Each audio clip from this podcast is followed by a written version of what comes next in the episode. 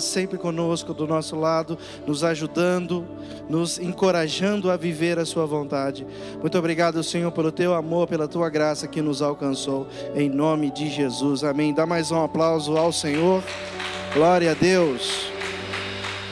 Aleluia. Amém, amados.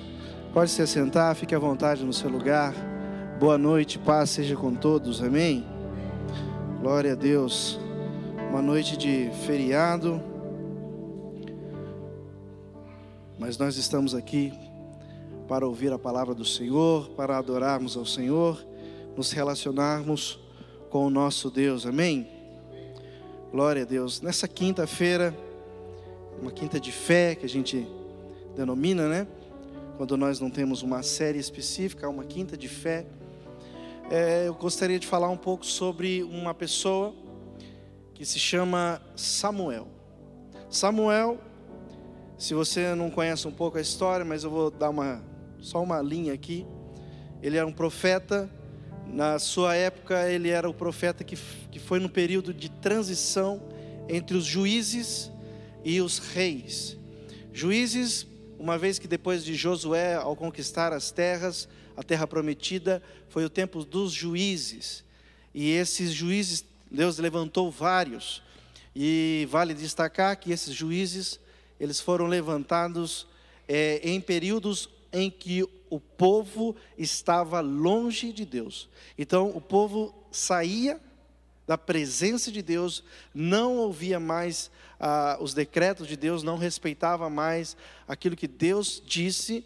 Então, eles começavam a sofrer com isso e então Deus levantava um juiz, e esse juiz então começava a trazer de volta né, a, a, memória das pessoas, a lei do Senhor, para que eles então voltassem ao caminho de Deus. E assim foi toda a época dos juízes. E Samuel, ele pega esse fim desse, desse período, e ele, como um profeta, ele foi reconhecido como profeta. E é, é interessante que na história de Samuel, existe uma guerra que está acontecendo, que é entre os israelitas e os filisteus. E os filisteus não é a primeira vez que eles estão em guerra, né, com os israelitas. Já teve com Sansão e também já teve história lá na, na parte de Abraão e tal. Mas é só para vocês entenderem, essa é uma rixa que já existia há muito tempo, porque os filisteus eles estavam afim de pegar a terra prometida. Essa era a, a ideia deles, eles queriam conquistar essa terra. Mas então surgiu essa guerra no meio da história de Samuel. E Samuel ali. E o que é interessante é que eles estavam naquele vale de guerra, que sempre, né, nos filmes até mostra que eles vão naquele campo de batalha, né, que a gente costuma dizer. E os filisteus ganham dos israelitas, fazendo com que quatro mil homens morrem. Eles morrem, e aí os, os israelitas eles ficam assim, ah é? Né? Tipo, ah, é, então vamos vamos apelar para o nosso Deus. E aí eles então decidem trazer a arca da aliança que está lá na cidade de Siló, no santuário. Eles decidem trazer essa arca e colocar no meio da guerra. Agora Deus, porque a arca da aliança ela é o símbolo da presença de Deus, amém? Então, esse símbolo de presença de Deus está agora na guerra com eles. Então, isso os encoraja a dizer: agora nós estamos com Deus, Deus está conosco e Ele está aqui e agora vai dar certo. E deu certo? Não, não deu certo. Os filisteus atacaram novamente e agora foi pior: 32 mil homens morrem, incluindo os filhos de Eli. Eli foi quem criou Samuel. Os dois filhos do Eli morrem nessa guerra e pior, eles levam a arca da aliança, que é o maior símbolo de Israel, eles levam para as suas, as suas tropas, levam para eles, e eles depositam essa arca, eles colocam nessa arca no templo que eles cultuavam, que era o templo de Dagon. Olha para você ver. É uma história que era para ser bonita e acabou ficando feia. Mas Deus estava ali presente na cabeça deles, mas não, na verdade não estava. E a Bíblia diz que Eli, quando sabe, quando ele fica sabendo da notícia que teve essa guerra, que levaram a arca, os filisteus levaram essa arca, ele cai né, de onde ele estava sentado, quebra o pescoço e morre. Olha que tragédia. É mais tragédia ainda. Aí, e ele fica também sabendo, né, dos seus dois filhos morrem. Então, a notícia: seus dois filhos morreram na guerra e a arca que você tanto preza, que você era um sacerdote, você também ficou sem, o santuário ficou sem. Ele cai da cadeira, quebra o pescoço, morre, e aí a nora, olha você vê que nó de, de história, a nora olha e fala: o meu marido morreu na guerra, o meu sogro acabou de morrer e ela estava grávida. Aí ela dá a luz, por causa do desespero, dá trabalho ali, começa o trabalho de parto, dá a luz, mas morre também. Aí o filho fica conhecido como um nome até estranho, né? Para nós, é... seria um nome até esquisito. Deixa eu procurar aqui o nome. Icabote. Icabote. Que significa o quê? Nenhuma glória. A glória se foi. Né? Então, assim, ficou uma história registrada, assim, que resumiu no filho até. O filho levou o nome da, de toda essa história de guerra. Né? E olha para você ver, ficou uma cena horrível. E aí então, os filisteus, só que por, to, por outro lado, né? Agora a arca da aliança lá para o lado dos filisteus, os filisteus agora com essa arca lá dentro do templo de Dagon, Dagon era o deus deles. E aí acontece algo curioso, que a presença de Deus parecia que não estava com eles, mas a presença de Deus ainda era real, representada naquela arca. De madrugada aconteceu uma coisa, e quando eles foram ver de manhã, a, a, o monumento de Dagon estava prostrado diante da arca da aliança. Eles falam, estranho. Levantavam, no outro dia, de novo, estava prostrado essa, essa imagem, essa, esse monumento deles. Eles falaram, não é possível, tem algo acontecendo diferente. E aí então foi quando Deus vai e pesa sua mão sobre os filisteus. E aí então começa a vir chagas, começa a vir doenças sobre eles, e eles falam: de jeito nenhum, nós não queremos mais essa arca aqui não. Ah, não, agora manifestou um negócio aqui que não dá para a gente ficar com isso. E aí, eles mesmo, você vê que não tem nenhum povo, não tem soldado, não tem ninguém, só o próprio Deus agindo ali no meio deles. Eles falam: vamos fazer o seguinte, vamos pegar a carroça, vamos colocar bois, vamos colocar essa arca em cima. Se esse boi levar até eles, é porque foi Deus mesmo, Deus deles que colocou aqui. Aí eles foram acompanhando de longe e viram que a, a carroça, os bois estavam levando essa arca até o acampamento dos israelitas. Quando eles perceberam isso, eles falaram: então era Deus que estava fazendo. Esse Deus que eles servem estava agindo lá contra nós. E aí a arca volta e eles começam então a celebrar, glória a Deus, a arca de Deus voltou, né? Não teve nenhum herói para ir lá buscar, mas todos ali festejando. Curiosamente, tem alguns curiosos, né? Curiosos que vão lá e abriram a arca para olhar o que tem dentro. Morreram. Morreram. E aí então ficaram também com medo, com temor agora da arca. Agora a arca é o problema do negócio. Não, tem que voltar para o santuário, tem que, tem que ir para algum lugar. E aí então eles chamam os levitas, que segundo a lei, os levitas eram os únicos que podiam é, transitar a arca. E eles então levam para um monte e ali fica guardado numa colina. Olha para você ver. E essa arca fica 20 anos lá. 20 anos. Todo mundo ali com medo. Não sabia mais o que, que Deus estava fazendo naquele lugar. E aí eles começam a clamar na colina. Passa 20 anos, ficou 20 anos lá. O Samuel, então, profeta, todo mundo reconhece como profeta, vê nele a, a pessoa de, de uma pessoa de Deus, verdadeiramente. Então, ele fala assim para eles, para o povo: vocês agora precisam vir até um tal lugar, vocês vão jejuar e eu vou interceder por vocês, para que vocês mudem essa maneira de vida de vocês, porque não era a arca que estava fazendo a guerra, era a conduta deles perante essa arca.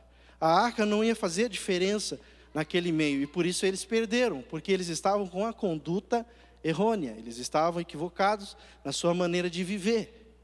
Então, Samuel fala para eles: vocês vão agora vir aqui, vão jejuar e eu vou interceder por vocês. Amém? Vocês entenderam até aqui? É uma história meio, né, meio novela, mas é, é só para a gente entender qual que é o propósito de Deus.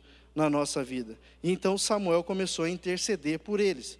E assim então o texto que nós vamos ler, 1 Samuel 7,7, vai continuar mais ou menos esse trecho, dizendo assim: Quando os filisteus souberam que os israelitas estavam reunidos em Mispá, os governantes dos filisteus saíram para atacá-los. Agora eles querem voltar para atacá-los, mesmo acontecendo tudo aquilo. Quando os israelitas souberam disso, ficaram com medo e disseram a Samuel: Não pares de clamar a nós ao Senhor, o nosso Deus, para que nos salve das mãos dos filisteus.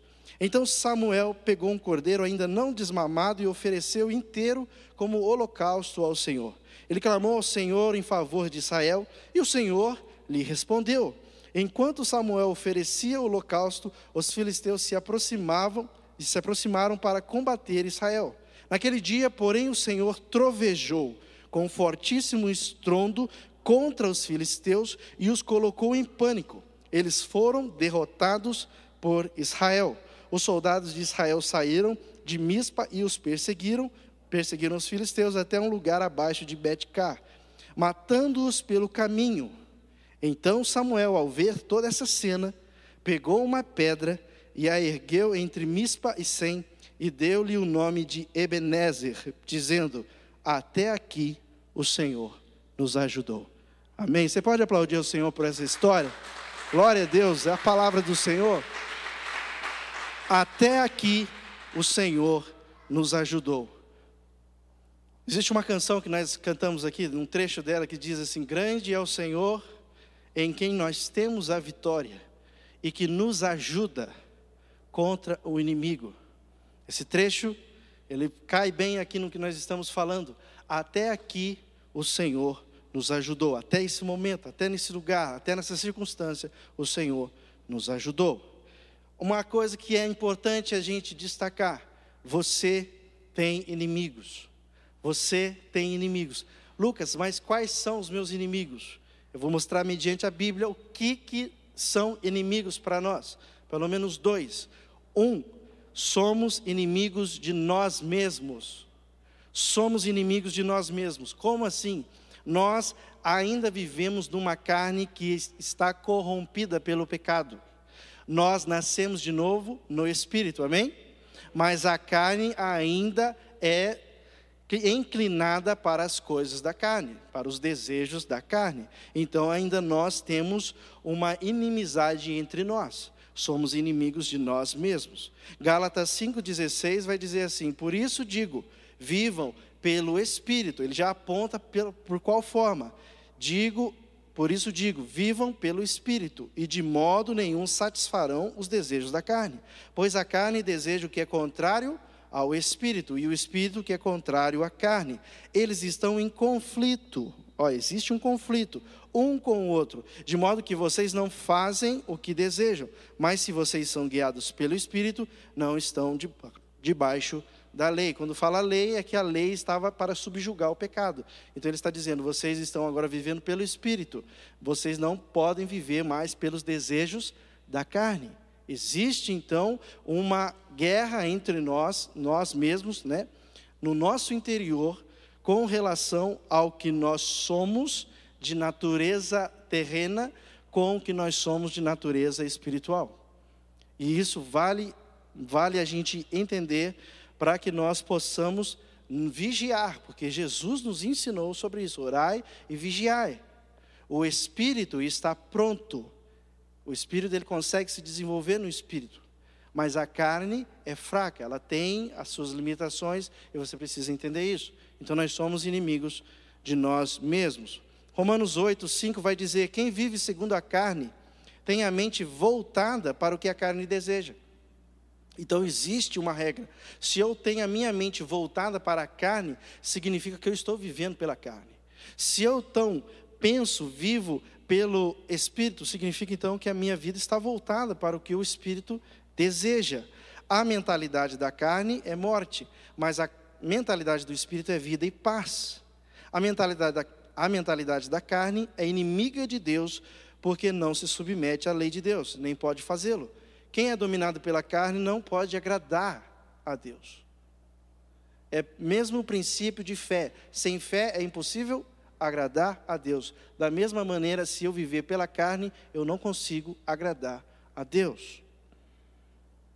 Entretanto, vocês não estão sob o domínio da carne, glória a Deus, mas do Espírito, se de fato o Espírito de Deus habita em vocês. Nós falamos aqui sobre uma vida, né, no mês passado, uma vida cheia do Espírito Santo. Está vendo por que, que é importante termos uma vida cheia do Espírito Santo? Porque isso nos faz viver inclinado para as coisas do Espírito.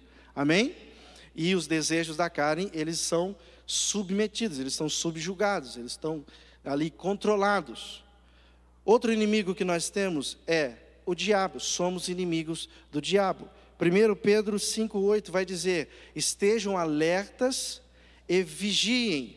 O diabo, o inimigo de vocês, anda ao redor como leão, rugindo e procurando a quem possa devorar. Significa que o diabo ele está sempre atento. O pastor André citou aqui: o diabo não tira férias. Né? O inimigo não está tirando férias, ele não tira folga, porque ele sempre está procurando uma brecha, ele sempre está procurando uma legalidade. Surgiu isso, ele começa a influenciar e tentar entrar, porque ele sabe que é, ele pode atrapalhar a nossa vida. Então, ele é o nosso inimigo. Então, o que nós podemos aprender no sentido de inimigos aquilo que Deus fez para nós e nós, como temos inimigos que são a nós mesmos e o diabo, o que nós podemos aprender então em cima disso com essa expressão Ebenezer? Até aqui o Senhor nos ajudou. A primeira coisa que nós possamos, podemos aprender é que nós precisamos ser gratos pela ajuda do Senhor na nossa vida. O Senhor está sempre nos ajudando. Ele nos traçou um caminho, nós andamos por esse caminho, né? Jesus é o caminho, a verdade e a vida. Então, o caminho pelo qual nós traçamos, existe uma luz nesse caminho que é a verdade. A palavra de Deus diz: lâmpada para os meus pés e a tua palavra, e luz para o meu caminho. Se o meu caminho, o caminho que eu vivo, é o caminho de Cristo, que é o próprio Cristo, então eu estou sendo iluminado pelo próprio Cristo, que é a sua verdade. Se estou vivendo então pela verdade, eu preciso entender que essa é a ajuda que Deus está me dando para continuar nesse caminho, amém? É um caminho não de trevas, é um caminho iluminado, é um caminho é, onde eu tenho luz para caminhar. Então nós precisamos ser gratos pela ajuda do Senhor, assim como o profeta Samuel. Ele reconheceu naquele cenário que estava acontecendo ali um, um, uma voz que surgiu do nada, fez os filisteus ficarem com medo. Eles fugiram e os israelitas foram atrás e mataram eles. Venceu ali a, aquela batalha. Ele percebeu que Deus estava os ajudando. Então, por isso ele diz: Ebenezer, até aqui o Senhor nos ajudou. Amém? Então, nós precisamos reconhecer essa ajuda do Senhor que ele tem colocado sobre nós, colocado na nossa vida todos os dias, em todos os momentos. Salmo 94, 17 vai dizer assim: Não fosse a ajuda do Senhor, eu já estaria habitando no silêncio. Olha o que o salmista está dizendo. Se não fosse a ajuda do Senhor, eu já estaria habitando no silêncio. Ou seja, existia, existe um destino pelo qual eu já estava traçado, se não fosse a ajuda do Senhor. Está percebendo quão é importante a ajuda do Senhor? Por isso nós precisamos entender esse, essa frase, essa expressão, Ebenezer, e dizer todos os dias na nossa vida: até aqui nos ajudou o Senhor. Amém? O Senhor tem nos ajudado. Se Samuel então disse essa, essa expressão até aqui, é porque ele entendeu que no outro dia, no outro momento, na outra circunstância, na outra batalha, ele vai precisar ainda manter o seu relacionamento com Deus, segundo a sua obra, pelo qual ele foi comissionado, reconhecendo que é Deus quem está fazendo a sua obra. Então, acabou a batalha, glória a Deus, ele levantou ali uma pedra e disse: Ebenezer, até aqui nos ajudou o Senhor, mas no, surgiram outras batalhas surgiram outros momentos difíceis, surgiram outros conflitos, surgiram outras guerras. E, a, e, ali, ele também com o coração dizendo: Até aqui o Senhor nos ajudou. Se Deus está trabalhando até aqui, até aqui o Senhor está nos ajudando, amém? Então nós precisamos entender daquilo que Deus fez até aqui o Senhor nos ajudou. E aquilo que Ele vai continuar fazendo à medida do que nós mantemos com relação ao que praticamos. Se nós obedecemos os mandamentos do Senhor, Ele está conosco. A Bíblia nos ensina que se nós manda, é, obedecemos os mandamentos do Senhor, o Pai nos amará, Jesus nos amará e se manifestará em nós. Então existe um processo pelo qual que passa pela minha obediência, pela sua obediência. Se você não obedecer, se você não praticar, você não consegue manter essa expressão viva dentro de você. É necessário que eu e você precisamos obedecer a palavra do Senhor todos os dias da nossa vida para manter então essa expressão Ebenezer até aqui o Senhor nos ajudou todos os dias como uma afirmação é, clara e, e real daquilo que Deus está fazendo na nossa vida. Amém? Amém? Glória a Deus. Então existem essas duas questões: a ajuda pelo Senhor e ajuda do Senhor na nossa vida e aquilo que nós precisamos fazer a partir dessa expressão. Tiago 4,7 vai dizer assim: portanto, submetam-se a Deus. Portanto, submetam-se a Deus. O que é submeter? É eu colocar a minha vida debaixo da missão de Deus, debaixo da vontade de Deus. Eu coloco as minhas decisões debaixo da decisão de Deus. Eu coloco as minhas vontades debaixo da vontade de Deus. Submetam-se a Deus. Resistam o diabo e ele fugirá de vocês. Perceba que resistir o diabo não é o suficiente, eu preciso primeiro submeter a Deus, para então resistir o diabo. Porque se eu não me submeto a Deus, eu não consigo resistir o diabo. E então ele não foge. E então fica aquela guerra meio que né, muito perto, né, uma, uma linha muito, muito fina. Mas nós precisamos cada vez mais distanciarmos das influências que o diabo tem colocado. Por isso ele está dizendo: portanto, submetam-se a Deus, resistam ao diabo e ele fugirá de vocês. Outra coisa é que Deus também nos deu ferramentas para nos mantermos firmes. Então também é a ajuda do Senhor. Até aqui o Senhor nos ajudou. Por quê? Porque Ele também distribuiu uma ferramenta. Ele colocou uma ferramenta disponível para mim e para você. Amém? Qual é essa ferramenta? A sua armadura. Existe uma armadura para mim para você nos revestirmos para então suportarmos as influências de Satanás e também vivermos em santidade. Efésios 6:11 vai dizer: "Vistam toda a armadura de Deus". Eu acho interessante quando fala assim, vistam toda a armadura, por quê? Porque existe uma possibilidade de você vestir uma parte. Existe a possibilidade de você colocar só a coraça da justiça e sair descalço.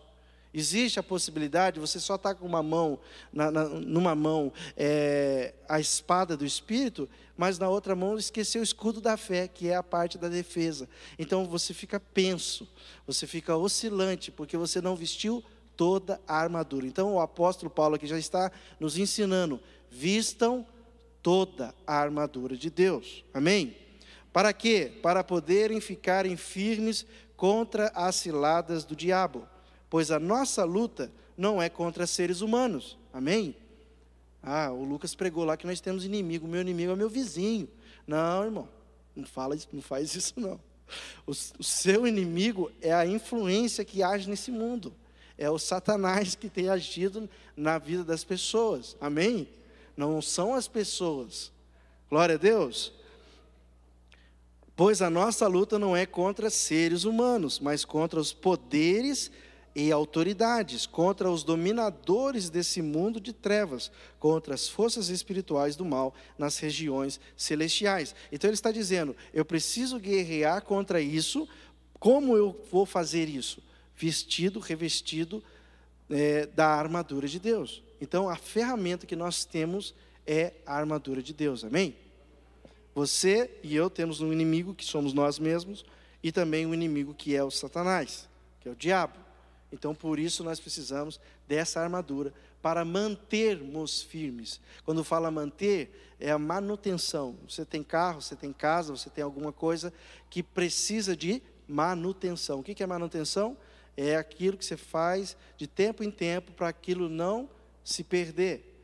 Então, manter-se firme Manter-se firme é esse sentido. Ele está te dando ferramentas para que você não, não fique é, fraco.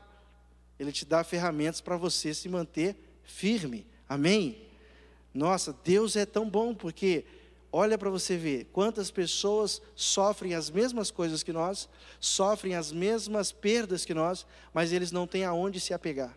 Eles não têm ao que fazer, eles não têm força para viver em cima disso, mas nós fomos fortalecidos pelo Senhor e pela força do seu poder. Amém? Você pode aplaudir o Senhor nessa noite?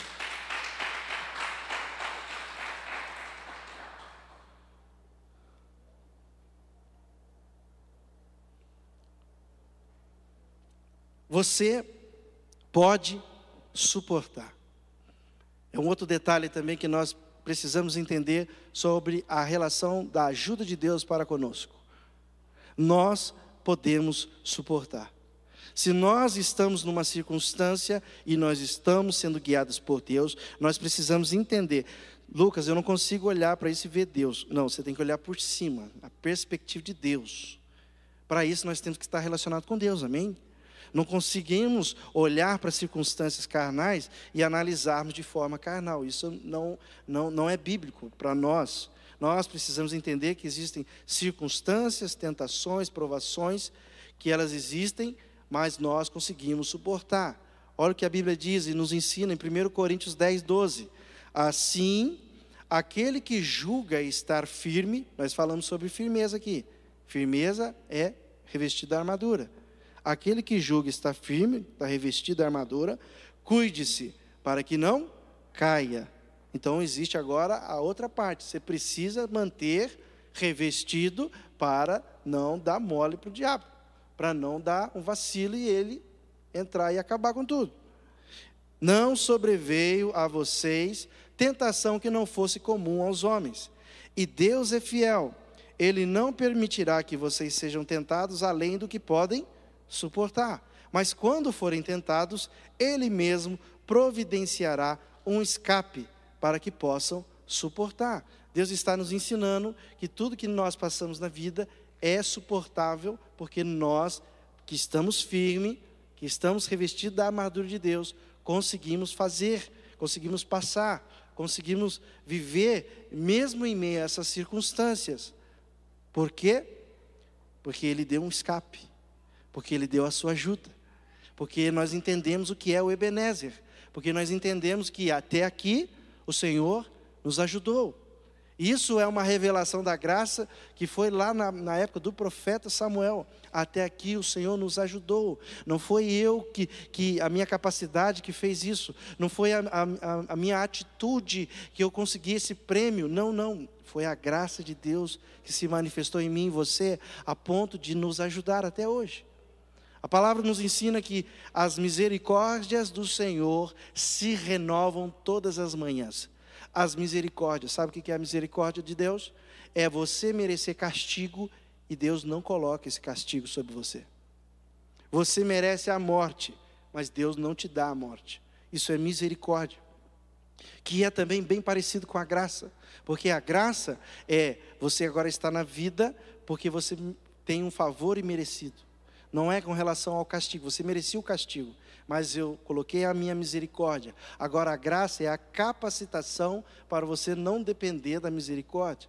Mas por mais que você seja no processo, esteja no processo da sua vida, as misericórdias do Senhor, é mesmo assim, ainda se renovam todas as manhãs.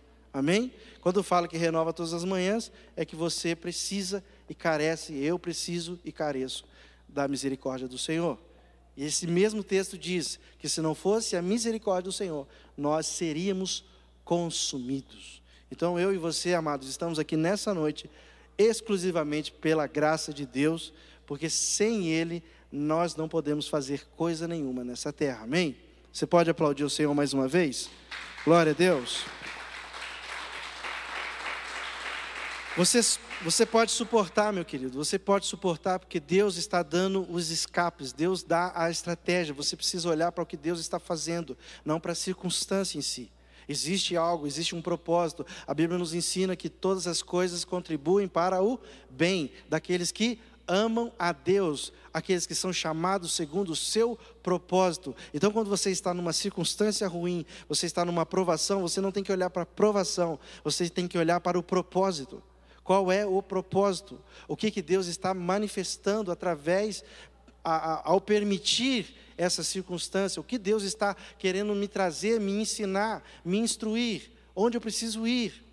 Nós precisamos não olhar para a circunstância, precisamos olhar para o Deus que está dando o escape.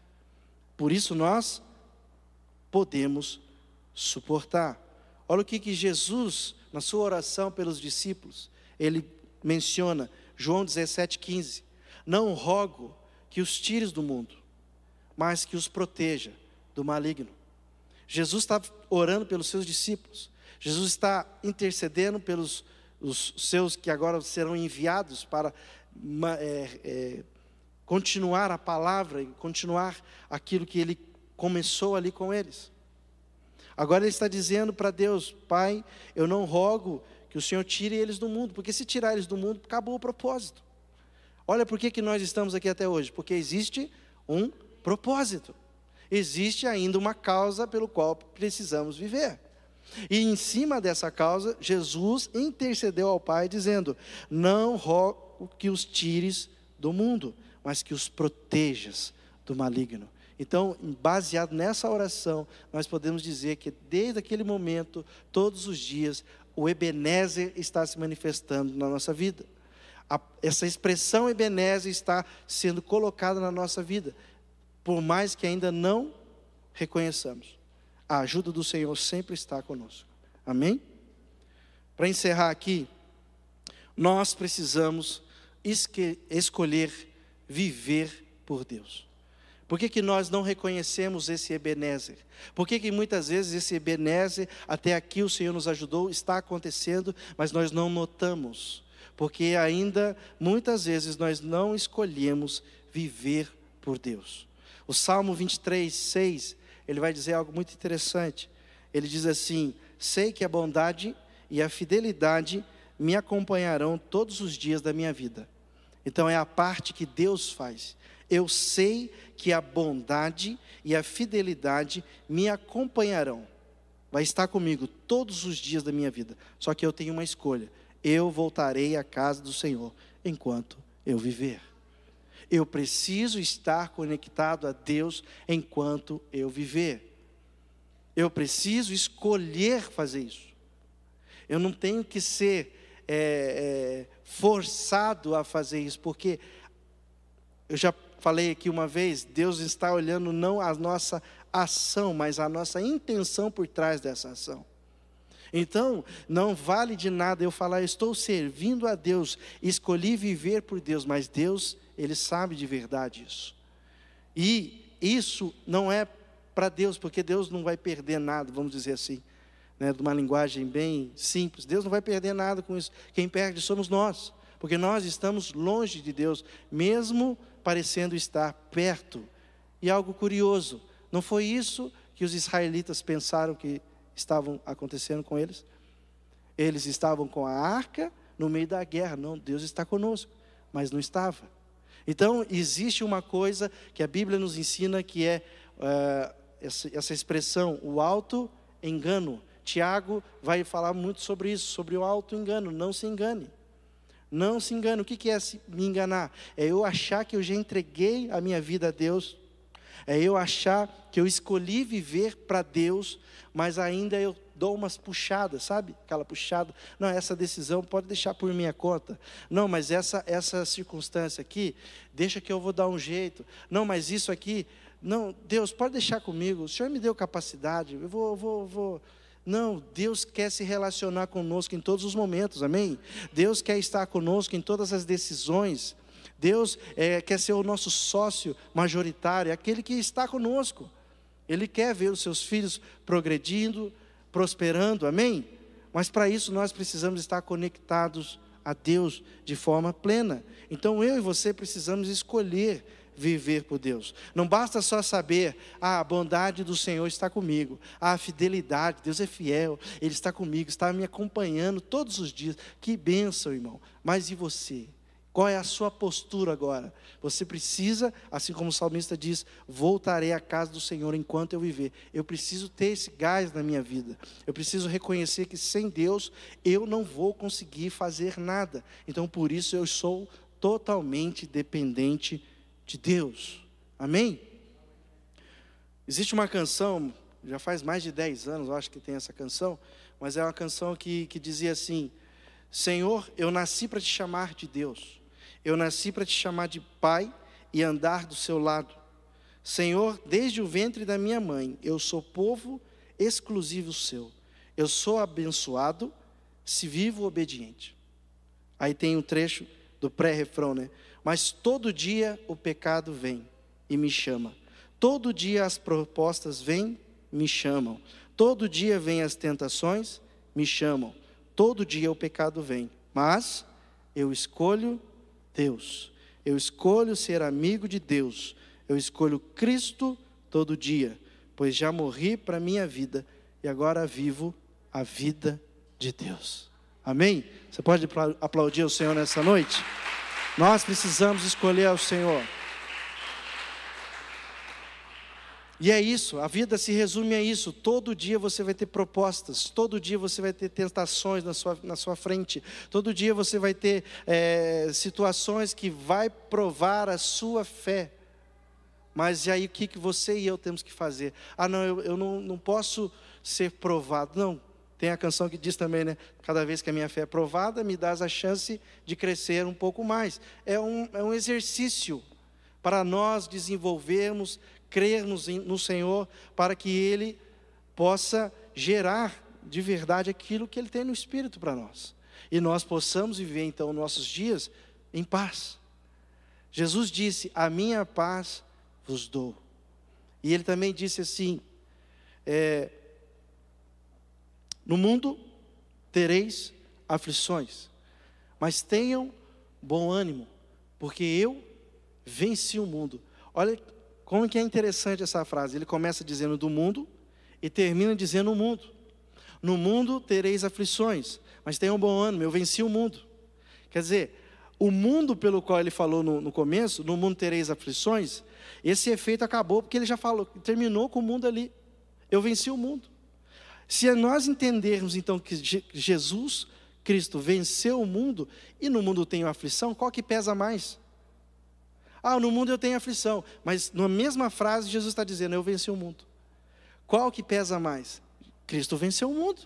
Então, se eu e você estamos ligados em Deus, escolhemos viver para Deus, nós já somos o que a palavra nos ensina, que é a expressão mais que vencedores. Quanto com essas coisas, com relação a essas coisas, somos mais que vencedores em Cristo Jesus. Ou seja, quem venceu foi Cristo. Agora eu e você, por vivermos nele, somos mais que vencedores. Por que mais que vencedores? Porque antes de você viver qualquer situação, existe o Ebenezer na seu favor. Existe até aqui o Senhor nos ajudou. Existe um momento que Deus está ali te ajudando, mesmo você não reconhecendo. É por isso que eu e você precisamos, assim como ele nos ensinou, tenham bom ânimo. Nós precisamos ter bom ânimo para reconhecer então esse Ebenezer que Deus tem feito na nossa vida. Você acredita que Deus tem feito esse Ebenezer na sua vida? Amém? Você crê que nos nossos dias, mesmo ainda hoje, Deus ainda faz isso a, a ponto de nós expressarmos e declararmos isso até aqui nos ajudou o Senhor? Porque Ele está fazendo isso, mas nós precisamos ser como o profeta Samuel, como naquela época, que vendo a circunstância, mas viu o agir de Deus e reconheceu: Ebenezer, até aqui nos ajudou o Senhor. Amém? Você pode aplaudir o Senhor, ficar de pé no seu lugar? Glória a Deus.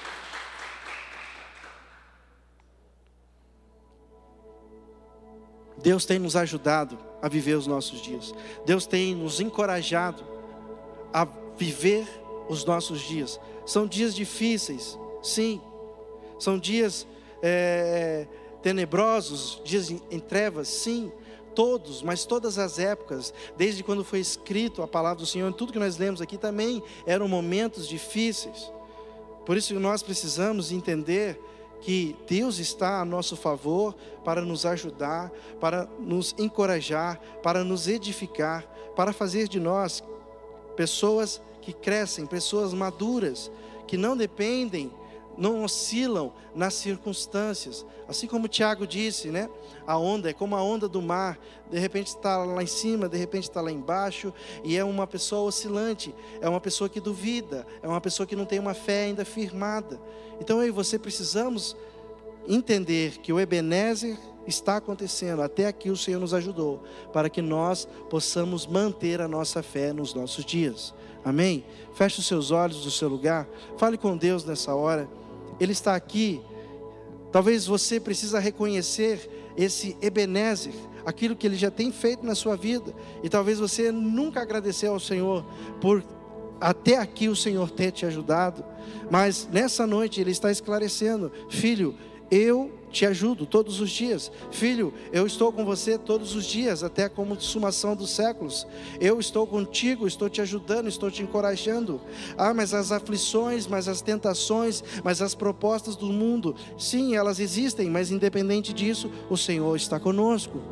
Então feche seus olhos e fale com Deus nessa hora. Pai, nós te agradecemos porque o seu amor, ele nos constrange, o seu amor ele nos envolve de tal forma que nós percebemos nessa noite o quão o Senhor tem nos ajudado na nossa vida, o quão o Senhor tem estado perto de nós nos guiando, nos direcionando para a Sua vontade, mesmo vivendo em um mundo cheio de tentações, provações, circunstâncias más, circunstâncias ruins, é, onde potestades têm governado vidas, pessoas, mas nós estamos, como aquele salmista diz, que podem cair mil do meu lado, podem cair dez mil à minha direita, mas eu não serei atingido, porque eu descanso à sombra do Todo-Poderoso, eu descanso na sombra do Onipotente e eu posso dizer: Ele é o meu Deus, Ele é o meu refúgio, e até aqui o Senhor nos ajudou, para a Sua glória e para o seu louvor, em nome de Jesus. Você pode aplaudir o Senhor nessa noite? Glória a Deus, aleluia. Vamos adorar ao Senhor.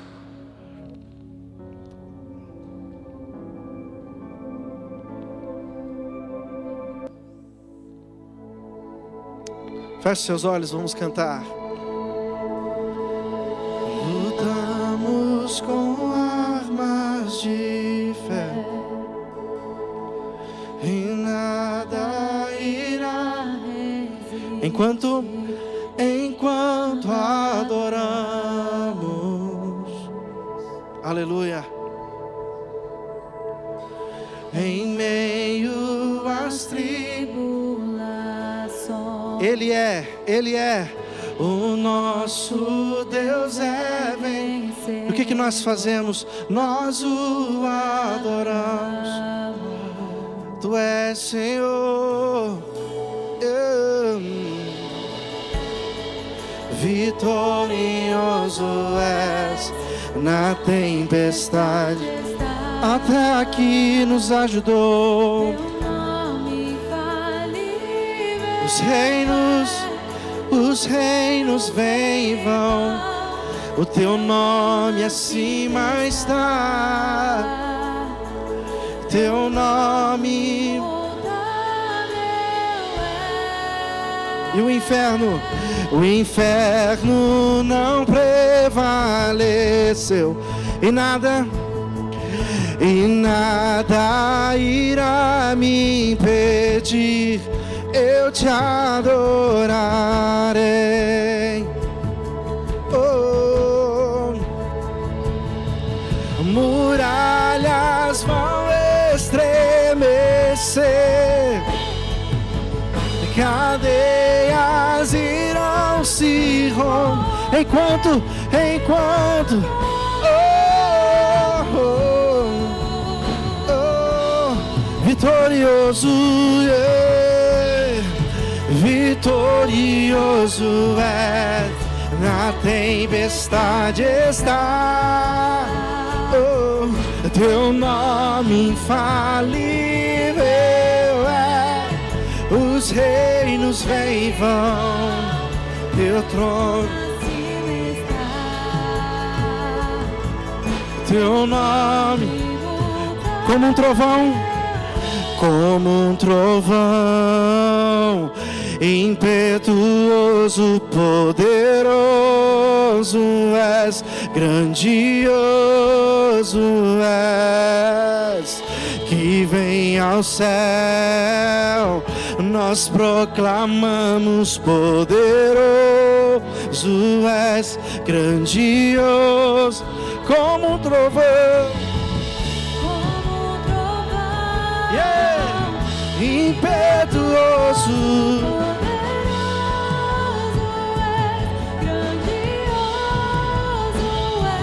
que vem ao céu, que vem ao céu, o teu governo. Oh, grandioso, vitorioso, vitorioso és. Na tempestade está teu nome, teu nome infalível é. Os reinos vêm e vão, teu trono acima está. Teu nome como um trovão, impetuoso, poderoso és, grandioso és, que vem ao céu,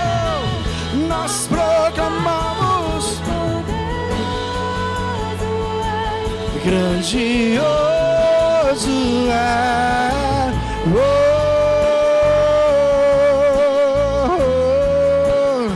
Ebenezer,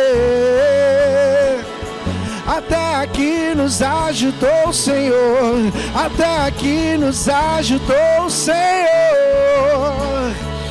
Ebenezer, Ebenezer, oh,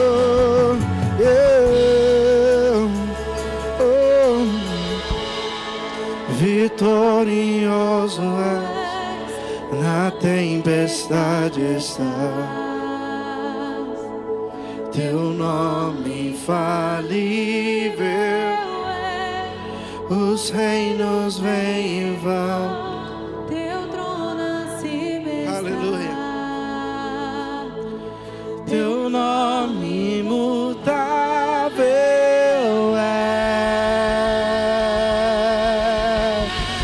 Aplauda aquele que é digno nessa noite.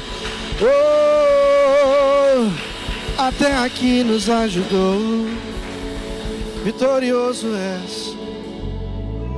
Nós somos vitoriosos mediante a vitória do Senhor, amém? Ele venceu na cruz por nós, ele ressuscitou ao terceiro dia por nós, e hoje nós temos acesso ao trono do Senhor, graças ao seu infinito amor por nós, amém? Você pode aplaudir o Senhor mais uma vez, glória a Deus. Aleluia. Quem foi abençoado aqui nessa noite, diz amém. Glória a Deus. Você nunca se esqueça todos os dias da sua vida, né, que você tem uma expressão a dizer todos os dias, Ebenezer, até aqui nos ajudou o Senhor. Pastora, aplauda o Senhor mais uma vez. Glória a Deus.